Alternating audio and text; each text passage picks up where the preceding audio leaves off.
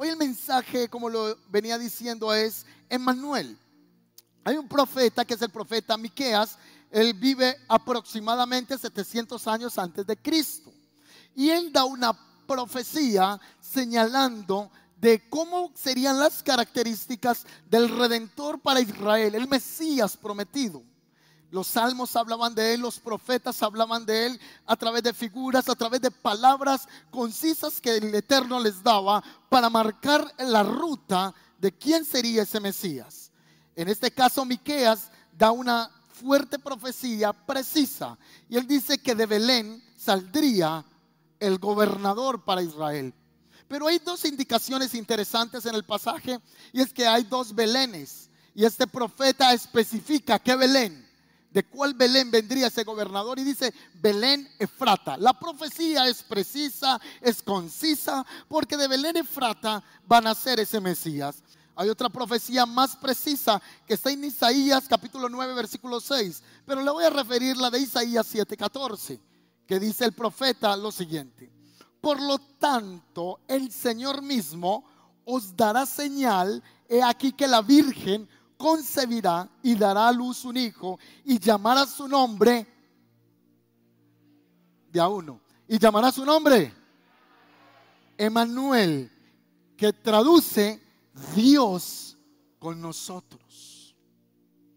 El profeta Isaías en esa periodicidad de tiempo también está cercano a Miqueas, unos 750 años antes del Mesías a nuestra era actual sería 2750, 2800 años aproximados desde que el profeta liberó una señal acerca del Mesías, del Redentor de Israel. Y dice que ese Redentor vendría a través de una mujer virgen. Y que esa virgen va a concebir quien regiría las naciones de la tierra. La palabra profética comienza a darse cientos de años antes del cumplimiento. Y en Lucas capítulo 1, versículo 26, el evangelista nos narra, nos detalla, nos escribe acerca de ese suceso o del cumplimiento de los tesoros escondidos antes de la fundación del tiempo. Y ese secreto oculto revelado a los hombres en este tiempo se llama Jesús, Emmanuel, Dios con nosotros. Así que Lucas escribe lo siguiente, al sexto mes, el ángel Gabriel fue enviado por Dios a una ciudad de Galilea llamada Nazaret, a una virgen desposada con un varón que se llamaba José de la casa de David, y el nombre de la chica era María, o de la virgen. Y entrando el ángel donde ella estaba, dijo, salve, muy favorecida, el Señor es contigo, bendita tú entre las mujeres. Mas ella cuando le vio se turbó por sus palabras y pensaba, qué exageración el saludo que me están haciendo. Porque dice que ella pensaba, ¿qué es esta salutación que me está haciendo este ángel? Está impactada, pero eh, ¿por qué me saluda de esa manera? Entonces el ángel le dijo, no temas porque has hallado gracia delante de Dios y ahora concebirás en tu vientre y darás a, luz a un hijo que llamará su nombre Jesús. Este será grande y será llamado Hijo del Altísimo y el Señor Dios le dará el trono de David su padre y reinará sobre la casa de Jacob para siempre y su reino no tendrá fin. Entonces María le dijo al ángel, ¿cómo será esto? Pues no conozco varón. Respondiendo el ángel le dijo, el Espíritu Santo vendrá sobre ti y el poder del Altísimo te cubrirá con su sombra, por lo cual también el santo ser que nacerá será llamado Hijo de Dios. He aquí que tu parienta Elizabeth, ella también ha concebido un hijo en su vejez y este es el sexto mes para ella, a la que le llamaban estéril, porque nada hay imposible para Dios a tal salutación, a tal comunicado, la jovencita María, que según los expertos dicen que tenía entre 15 y 17 años, responde de manera humilde al ángel mensajero lo siguiente.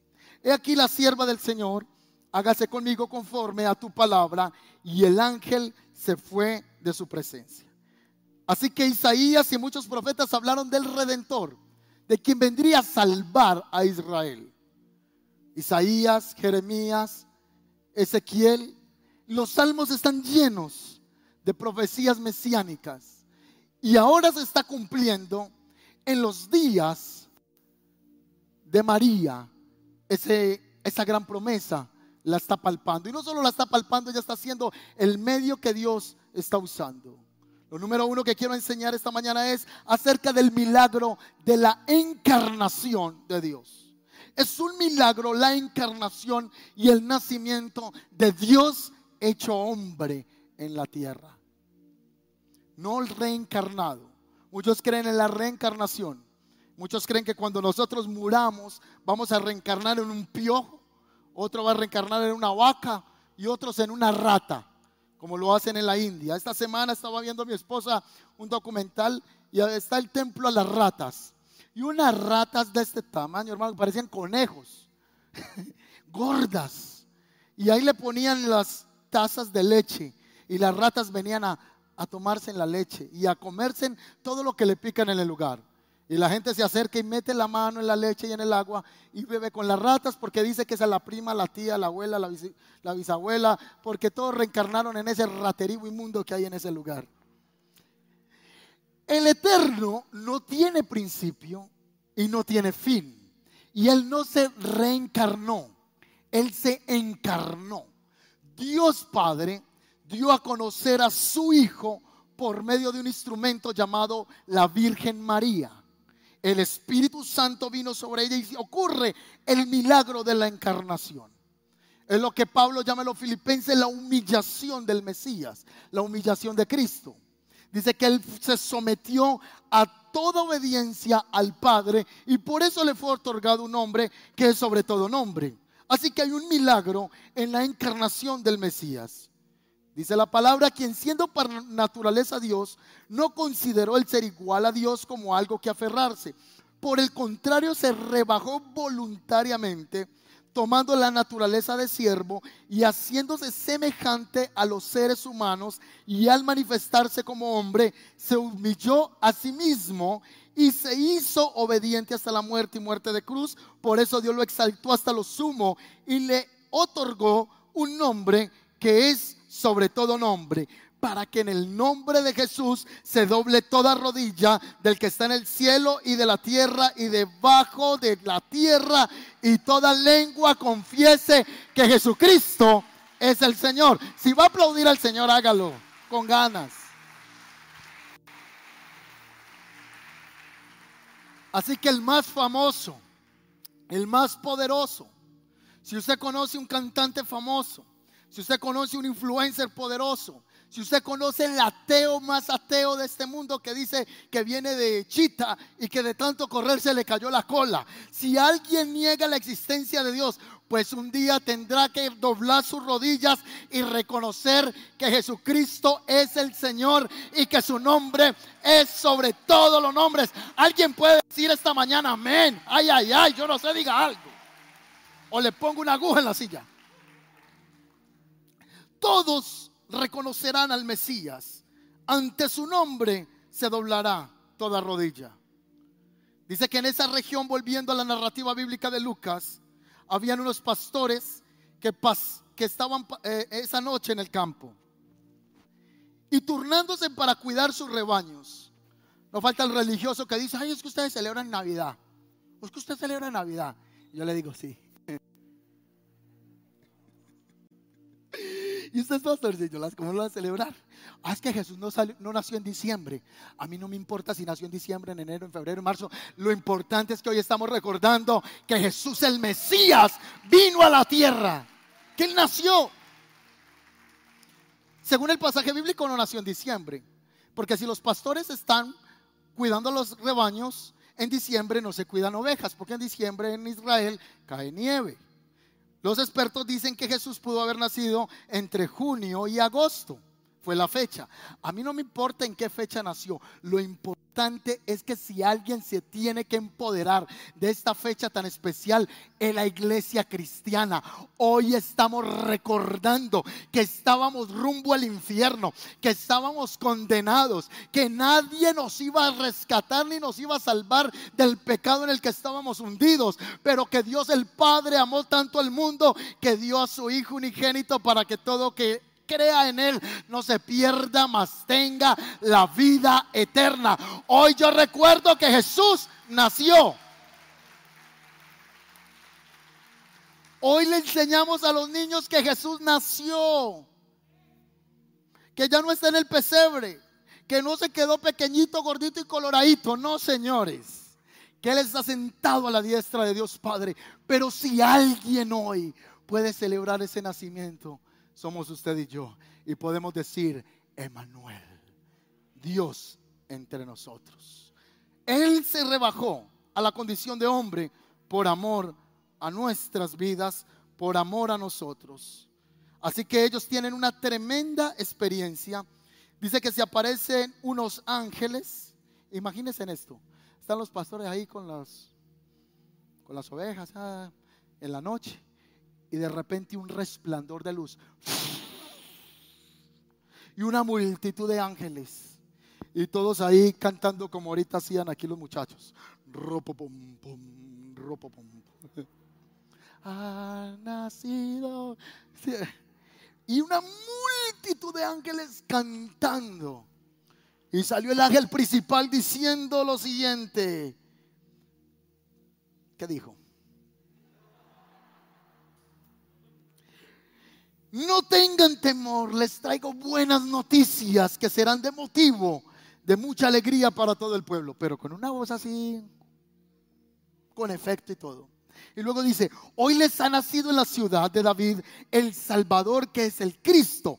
Esto les servirá de señal. Encontrarán un niño envuelto en pañales acostado en un pesebre y de repente salió el coro. Todo el coro está allí y comienzan a decir, gloria a Dios, gloria a Dios en las alturas y en la tierra paz a los que gozan de su buena voluntad. Gloria a Dios. Ese día multitudes de ángeles hacían presente y hacían reverencia al rey que estaba partiendo la historia en dos, que estaba trayendo luz a la oscuridad, que estaba pasando las generaciones de las tinieblas a la luz eterna. Y después de dos mil años, aquí hay un pueblo todavía que celebra el nacimiento del Mesías, de Manuel, de Dios con nosotros. Así que los pastores se fueron deprisa y encontraron a María y a José y al niño que estaba acostado en el pesebre. Y cuando vieron al niño le contaron lo que ellos vivieron. Ay, ¿cómo les parece que estamos con las ovejas? Y, yo ya estaba quedando dormido y llegó un ángel y, y, comenzó a darnos un mensaje que viniéramos, que un rey en un pesebre. Luego se apareció una multitud de ángeles y la mamá, ¿en serio? ¿Qué tal que le dijera que hace nueve meses me apareció en la casa, en la pieza? ¿Qué tal que les contara que este hijo fue encarnado y no fue engendrado por voluntad de hombre? Como fuera que les dijera que José hasta quiso dejarme a mí en secreto porque decía que yo quizá le había sido infiel con un hombre, pero había sido por obra del Espíritu Santo. Ella dice la escritura en, en, el Evangelio de San Juan que ella simplemente callaba y meditaba en esas palabras que le estaban diciendo. María, por su parte, guardaba todas estas cosas en su corazón y meditaba acerca de ellas. Los pastores regresaron glorificando y alabando a Dios porque lo que por lo que habían visto y oído, pues todo sucedió como los ángeles les habían hablado. Dios, el creador de los cosmos, del universo. Esta semana, esta semana veía un video que hablaban de la existencia de más de 100 millones de constelación, de constelaciones. Y nosotros estamos en la Vía Láctea y es pequeñita. 100 millones de constelaciones que han logrado descubrir. Y dicen, tal constelación está a 50 millones de años luz.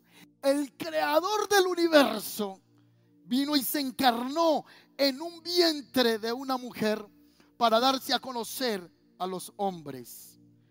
Jesús entonces no procede de voluntad humana los ebonitas. Era una secta cristiana judía temprana que siguió de cerca la ley judía y enseñó que Jesús era hijo biológico de José. Que a causa de la justicia de Jesús, Dios lo escogió para que fuese un profeta en la tierra y le ungió con el Espíritu Santo. Los gnósticos creían que lo físico y lo divino no podría coexistir jamás. Así que afirmaron que Dios no podía habitar en un cuerpo material, por lo tanto, Jesús solo era humano. Los que rechazan el nacimiento virginal de nuestro Señor Jesucristo también rechazan la deidad de Jesús, la naturaleza pecaminosa del ser humano y la inspiración sagrada de la palabra de Dios.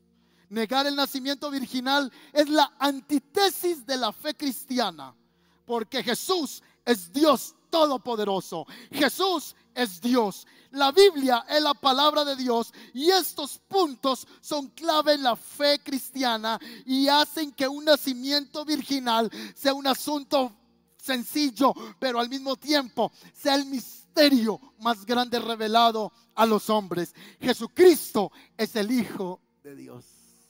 Y todos los que estamos aquí reunidos hemos depositado nuestra fe y nuestra confianza en Jesús, en Emanuel, Dios con nosotros. Jesús es 100% hombre y 100% Dios. Hoy yo estoy recordando que Jesús vino a la tierra a morir por mis pecados. Pobres de los niños que todavía los papás le dicen que viene Papá Noel a traerle el regalo. Si usted le ha dicho eso a ese hijo y está aquí adentro, tápele los oídos o, o para el coffee y explíquele muy bien lo que va a pasar. El hijo, papá, me mentiste. Me mentiste, papi. En muchas iglesias, respeto esa opinión, respeto esa opinión quienes lo hagan.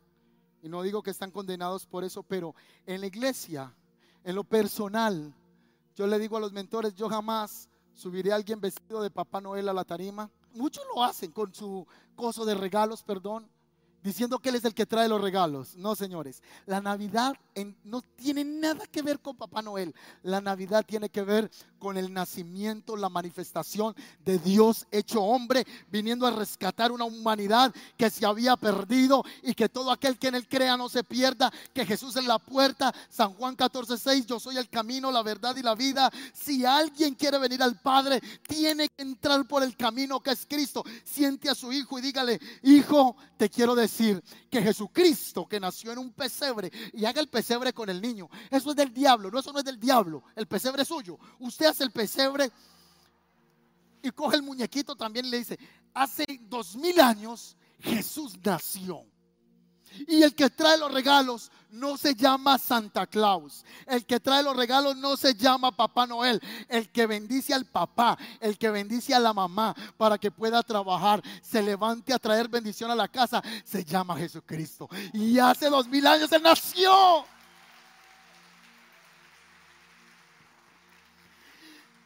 Así que si el niño se quedaba en la chimenea esperando el gordo barbado que descendiera por ella y no le bajó Usted dígale, papi, yo no quiero que usted siga creyendo esa mentira. El que te bendice se llama Jesucristo. Nadie robará tu gloria. Y la gloria solo le pertenece a Dios. Y no daremos la gloria a quien no se la merece. Yo le doy la gloria a Jesucristo. Y a Él es el único que yo exalto esta mañana. A Emanuel, no a Papá Noel ni a Santa Claus. Que a Él sea la gloria, la honra, el honor por siempre y por siempre. Pastor, pero usted qué tiene contra el gordito barbado? No, nada. Lo que estoy diciendo es que el que trae bendición no se llama Santa Claus y que yo debo enseñarle a los niños que el que bendice se llama Cristo Jesús. Jesús, el misterio revelado. Así que ahí está la Virgen María. Al octavo día después de haber nacido el niño, conforme el rito judío, debe ser llevado al templo para hacer qué? ¿Alguien sabe que la circuncisión? Las estamos haciendo gratis allá en el coffee, puede pasar ahorita. Cogían al hombre y le cortaban el prepucio del pene. Es bravo eso. Esa fue la alianza que Dios hizo con Abraham. Era una señal física en el cuerpo. Y de esa manera Dios decía que así se identificaban los que eran suyos. Eso era una sombra de lo que iba a venir porque en el posterior tiempo la circuncisión no sería en el pene, no sería física, sino que la circuncisión sería del corazón. Luego el profeta Ezequiel en el capítulo 36 habla de la circuncisión del pecado que cuando sacamos el pecado, ese es el prepucio, lo que sobra en nuestras vidas. Así que Dios pone esa señal. Como Jesús es judío, Los niños no se bautizaban, de hecho en la cultura judía nunca se bautizan, se presentan en el templo al octavo día para la circuncisión. Ayúdenme por favor acá las mamás, ayúdenme. Usted está haciendo una fila y el papá también. Mamá María, papá José. Niño en brazos que se llama Yeshua, Jesús o Emmanuel, Dios con nosotros. Príncipe de paz que también es llamado. Todos están haciendo una fila y todos los niños lloran. Y quizá el niño de, Jesús estaba ahí llorando también. Y todos están haciendo fila donde el sacerdote para cumplir el protocolo de hacer la circuncisión. Así que llega el sacerdote, toma al niño, le hace el procedimiento y luego dice, siguiente, siguiente, hasta que le tocó el turno a la Virgen María y a José. El sacerdote se sabía la ley de pe a pa, de pasta a pasta. A los 12 años, un buen judío ya se sabe la ley. Los niños se saben los cinco primeros libros de la Biblia, que son llamados la Torah para los judíos. ¿Sabe usted cuál es la, la Torah? Dígame los cinco primeros libros. Génesis, Apocalipsis, Deuteronomio, ¿no? los cinco primeros libros, me dijo revelación, ojo con eso. Así que ellos se saben los cinco primeros libros de la Torah. Este hombre eh, conocía las profecías de Isaías. Este hombre conocía las profecías de Malaquías. Este hombre conocía las profecías de los salmos. Pero ese día iba a cargar al creador del universo. Si usted ha cargado un niño y lo ve hermoso, dice, ay, tan lindo, tan cachetón, ay, pero mire eso, salió al papá, salió al abuelo, qué belleza. Y usted lo carga y lo ve hermoso. Ahora, el creador de las constelaciones del universo, de la vida, de los océanos, de los mares, las montañas. Toda la ciencia oculta ahí revelada en Cristo, el Mesías, el Hijo de Dios, en Emanuel. Y el sacerdote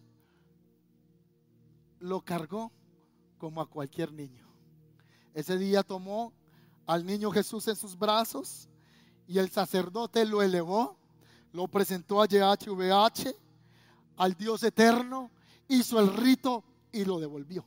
Él tuvo a Dios en la mano.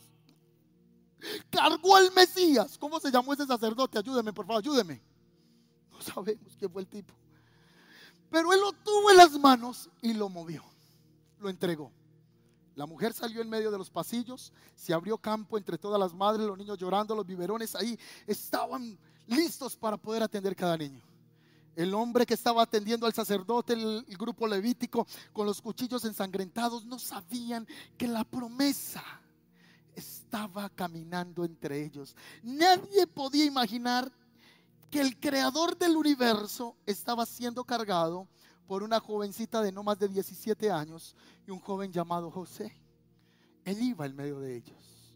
Pero había un anciano que los vio salir del templo. Y ese anciano se llamaba Simeón. Y cuando Simeón vio a María y a José y al baby que portaban, comenzó a llorar. Y a llorar y a llorar y decía, yo sabía, yo sabía, yo sabía que Dios no me dejaría morir sin antes de ver la redención de Israel. Se le acercó a María y le dijo, mujer, por favor, déjame cargar un momento a tu hijo. Y la mamá lo miraba primero el ángel, después los pastores, luego los y ahora este tipo. qué situaciones, déjame cargarlo, déjame, déjamelo. Ese es el Mesías.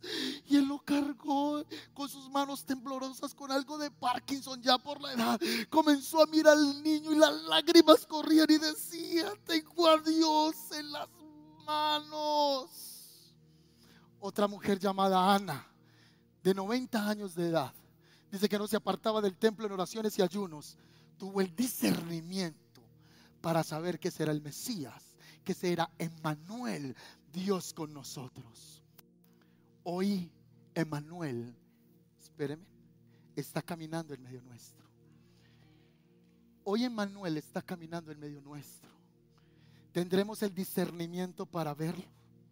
Para verlo o eso será simplemente una rutina más religiosa o podremos decir hoy 27 de diciembre Emanuel se ha revelado a mi vida.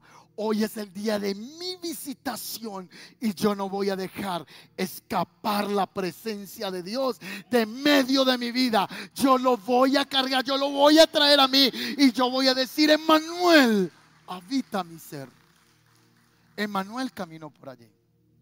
Cuando Jesús creció en sabiduría, gracia y en favor para con el Padre, se hizo un adulto. Y un día llegando a las afueras de Jerusalén, exclamó lo siguiente. Jerusalén, Jerusalén, tú que matas y apedreas a los profetas que a ti te son enviados. ¿Cuántas veces os quise juntar como las gallinas juntas sus pollos debajo de tus alas? Pero tú no quisiste, tú no conociste el día de tu visitación. Hace dos mil años Emanuel visitó el globo terráqueo para manifestarse a los hombres. Dice que él vino a los suyos y los suyos no le recibieron. Pero ese mismo Emanuel hoy nuevamente se está paseando en este lugar, recordando que Él es la resurrección, que Él es la vida y que aunque estemos muertos, viviremos. Cristo está esta mañana, la pregunta es, ¿conoceremos el día de la visitación? Yo creo que hoy toda la iglesia El Camino está conociendo la visitación del Mesías en este lugar. ¿Cuántos dicen amén? Haga por lo menos así, ay, ay, ay. Haga algo, por favor. ¿Cuántos creen que aquí está el Señor esta mañana? el Mesías. Hoy yo estoy recordando que Él murió por mis pecados, que está aquí, que está en medio nuestro. Juan 1.14 dice lo siguiente, la palabra se hizo hombre y vino a vivir entre nosotros. Estaba lleno de amor inagotable y fidelidad y hemos visto su gloria, la gloria del unigénito Hijo del Padre. Todos los que estamos acá, por lo menos eso creo, creemos en que Jesús es el Hijo de Dios si alguien vino hoy por primera vez o está lidiando con ese entendimiento espiritual, hoy le estoy recordando que Jesús vino, murió, resucitó, está sentado a la diestra de Dios Padre y que viene por segunda vez a la tierra. Que tú puedes ir a Israel y vas a ir a la tumba y dice, no está aquí, pues ha resucitado. Vas a la tumba de Mahoma y están los huesos de Mahoma. Vas a... ya iba a empezar a cantar. En la tumba de Mahoma, ¿cómo dice? Ah, los confundí. No está los huesos de Jesús porque Él ya resucitó. Está sentado a la diestra de Dios Padre y un día vendrá por segunda vez a esta tierra. ¿Estás tú preparado? Estoy yo preparado. Este momento veía la obra de teatro que hicieron los muchachos y veíamos cómo recibimos el 2020. Todos aplaudiendo y uno de, no, este año sí, este año la va a sacar del estadio. Este año voy a ir, voy a venir, voy a bajar, voy a subir y haré esto y haré aquello, ¿verdad? Y todo el año fue complejo en el mundo. La pregunta es, ¿qué viene para el 2021? ¿Qué cosas vienen hacia el futuro? ¿Qué nos deparará el próximo año? Estaba ayer viendo las noticias que el presidente compró 10 millones de vacunas al laboratorio Pfizer y en total a los demás laboratorios suman ya 40 millones de vacunas. Y después de que se compren las vacunas, pues unos dicen que se las ponen, otros que no, que si se las ponen se vuelven cocodrilos, que le salen cachos, que quedan marcados por el anticristo, que cantidad de cosas. Y es libre quien lo haga y quien no lo haga de hacerlo. Pero ya ahorita se está hablando de una mutación del virus una nueva mutación. ¿Qué nos depara el futuro? ¿Qué será del próximo año? ¿Qué será de su vida? ¿Qué será de mi vida? ¿Qué serán de nuestros hijos, de nuestros nietos? ¿Qué será de nuestra esposa o de nuestro esposo? Lo único que yo puedo decir es que si en el 2020 Emanuel estuvo con nosotros, en el 2021 Emanuel también estará con nosotros porque Él es Dios con nosotros. Él es Dios con nosotros. Este año ustedes vieron llegar alimento a la casa de manera inexplicable. Pagaron cuentas de manera inexplicable. Quedaron en embarazo de manera explicable. Vimos provisión sobrenatural. Dios mandó los cuervos. Cuando salimos a pandemia, recuerdo que estábamos en la casa y comenzamos a meditar, ¿qué hacemos con la bodega? ¿La entregamos o no la entregamos? Aquí se paga una millonada mensual de arriendo y de gastos de mantenimiento. Es mucho dinero el que se paga aquí. Y decíamos, ¿qué hacemos? Cada mes que corre, la gente está en la casa. Yo pudiera creer que si me llamaron tres personas a preguntarme del arriendo de la iglesia, fue mucho. Porque era una responsabilidad del pastor y la pastora. Teníamos que saber qué íbamos a hacer. A mí me llamaban pastores y me decían, entrega la bodega, no te endeudes, ya entrégala. En muy buenas intenciones, no digo que fueron malas, muy buenas intenciones. Otros me dijeron, traiga todo lo que tiene en su iglesia y métalo aquí en la bodega, guárdelo, ya, ya, no se endeude. Y Emanuel nos acompañó. Dios nos dio para organizar la iglesia, para adquirir nuevo sonido, para rentar otro salón al frente, otro edificio. Y alguien se me acercó y me dijo, pastor, ¿usted cómo en pandemia se pone a alquilar otro local? Y yo me quedé serio, miré a la persona y le dije, no sé cómo. Yo tampoco. Tampoco lo sé. Ustedes vieron cómo pudieron pagar servicios, arriendo, desayunamos, almorzamos, comimos. Es más, la pandemia para muchos, dicen, fue mi mejor temporada. Muchos descubrieron negocios. Como decíamos en la lectura ahorita, nos tocó aprender a convivir con la esposa, con el esposo, con los hijos. Sacamos tiempo para lo que nunca teníamos tiempo. Una vez me senté en el balcón a tomarme un tinto y cuando me estaba tomando el tinto dije, wow, puedo contar las veces en mis manos que he estado en el balcón de mi casa. Es más, permanecía cerrada la, el blackout, la cortina, porque siempre estamos ocupados. Ese día me senté, estaba lloviendo, hasta hice una historia y yo, wow, eh. Mira la calle sola. Y decíamos, ¿qué se viene? Llegaba el muchacho de Rappi y le decíamos, déjelo en la portería. Bajaba la mamá o el papá o nos hacían vestir como si fuéramos astronautas para recibir el Rappi, la pizza que llegaba. Usted entraba a las bolsas y como decían que el virus se caía en las bolsas, que después iba por el aire, que las partículas de... Y usted cogía... Luego cogía guantes hasta acá, cogía las bolsas, material infeccioso, lo cerraba. Yo llegaba a la unidad y cuando entraba a la unidad, todos los zapatos de los vecinos afuera. Y yo ve, el Papá Noel trajo zapatos. No, era que todos los vecinos antes de entrar se quitaban los zapatos, la ropa, la camisa, todo estaba ahí afuera. Y con todo eso, Emanuel estuvo con nosotros. ¿Qué se viene al futuro? La Biblia dice, aunque pases por el valle de la sombra de muerte, no temeré mal alguno, porque tú estarás conmigo. Hoy es el último día del año y yo le voy a decir, Emanuel, yo quiero que tú camines conmigo el 2021. Tú podrás sentarte a tirar cuentas y te vas a decir, el otro año me voy a ganar 100 millones, 300 millones. Voy a ir a Rusia, me voy a comer esto, voy a viajar, voy a hacer y voy a hacer. Pero la Biblia dice, el hombre planea, pero Dios determina los pasos del hombre. Yo quiero el 2021 rendírselo a Emanuel. Levante sus manos ahí donde está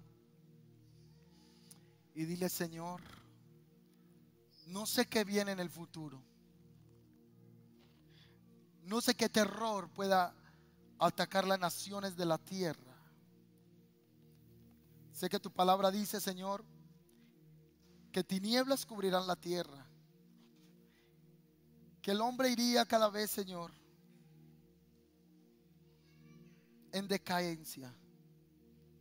Pero también tu palabra dice que tú has vencido al mundo. Lloro, Señor, por todo el espíritu de temor que ha venido a tratar de sobrecoger nuestro corazón, nuestra alma. La desesperanza hacia el futuro, el miedo al mañana, el miedo a si desayunaré, si comeré, si tendré. Quiero confiar en ti el 2021.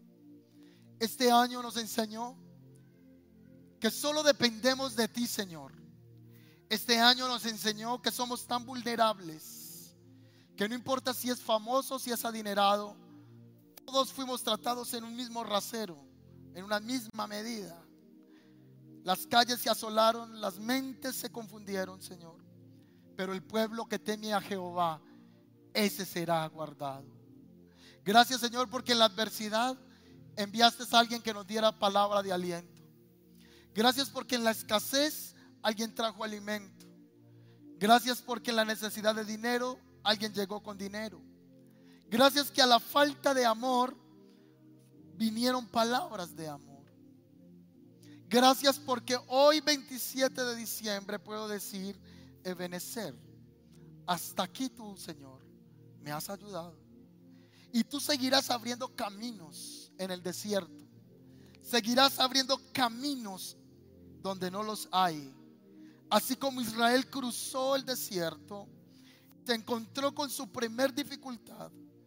A la mente del hombre insuperable, tú abriste el mar en dos. Hoy el Señor te da la vara de la autoridad, que la vara de Cristo, su palabra.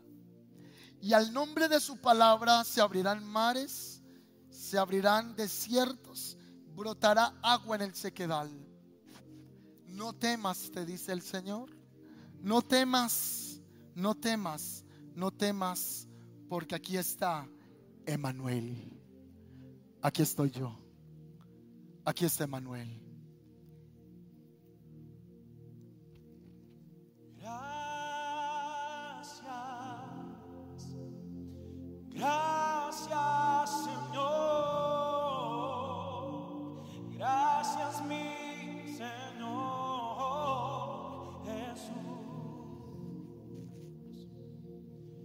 joy.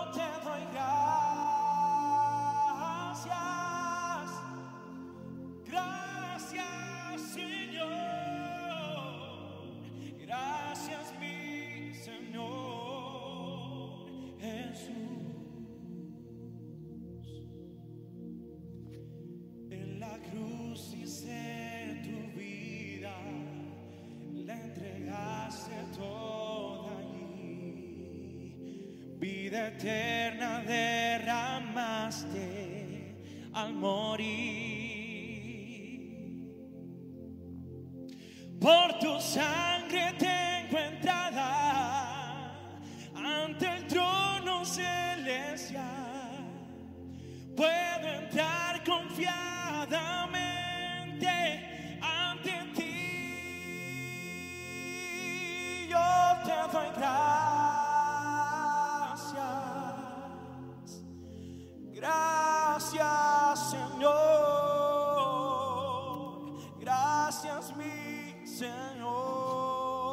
Levante sus manos.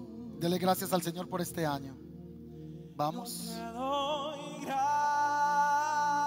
Gracias, Señor. Gracias, Señor. La iglesia puede levantar su voz, colóquese sobre sus pies, cante fuerte esta canción nuevamente. Jesús. Me has tomado en tus brazos y me has dado salvación. De tu amor, Señor. De tu amor has derramado en mi corazón. No sabré agradecerte lo que has hecho tú por mí. Solo puedo darte ahora mi canción para darte las gracias. Gracias Señor, gracias mi Señor Jesús. Samuel, baja un poco la voz y vamos a escuchar la iglesia.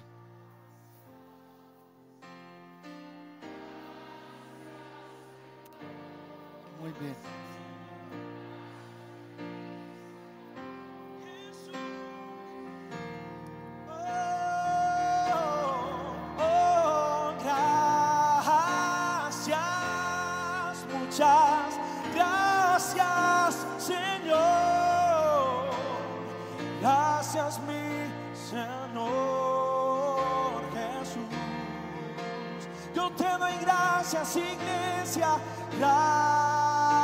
Gracias, muchas gracias, Señor. Gracias, mi Señor Jesús. Ahora, hay con sus manitos arriba. Usted le va a dar gracias al Señor por lo que le debe dar gracias. Dígale, Señor, te doy gracias porque termino este año con salud. Te doy gracias porque termino este año en bendición. Te doy gracias porque muchos fueron atacados en su fe y hasta el día de hoy me has preservado. Entonces seré preservado para ayudar a que otros vuelvan a ser afirmados. Te doy gracias porque este fue el año de mi conquista. Fue el año de mi aprendizaje. Fue el año donde hablaste a mi corazón y me enseñaste a valorar lo esencial. Me enseñaste a amar venir a la iglesia, añorar cantarte en la casa. Me enseñaste a leer tu palabra. Me enseñaste a valorar lo que no valoraba, a estimar lo que no estimaba, a valorar la vida a respetar al mensajero como se respeta el futbolista millonario, a respetar al que tiene como el que no tiene, a saber que tú tienes que estar en la ecuación de la planeación de la vida que me has entregado en esta tierra.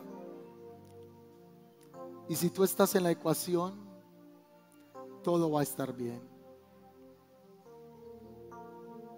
todo va a estar bien. Señor, te entregamos este año, del cual tú nos permitiste gozar, reír, pero volver a tener esperanza. Señor, ¿qué podemos nosotros controlar? ¿Qué podemos nosotros tratar de querer manipular en nuestras vidas fuera de ti? Si fuera de ti no puedo hacer nada. Hoy nos rendimos a ti y te decimos el 2021 lo queremos vivir apasionadamente para ti, locamente para ti, Señor. Queremos dar pasos de fe para ti, Señor. Y si me equivocara, Señor, sé que tú me estarás esperando, Señor, al otro lado con una sonrisa, porque quise creerte y el que en ti cree jamás será avergonzado. Yo te doy gracias por este año, Señor, gracias. Está subiendo una ofrenda en este lugar, un incienso agradable delante de Dios que se llama acción de gracias. Perdóname las quejas que tuve este año. Perdóname por renegar de la comida que tuve, renegar de la casa en la que vivo, de renegar por tantas cosas y no valorar lo que ya tengo, por enfocarme en lo que me falta y no enfocarme en lo que ya tengo por no agradecer por lo que tengo y por estar hablando incoherencias por lo que no tengo, sabiendo Señor que tú eres mi ayudador. Gracias por este 2020.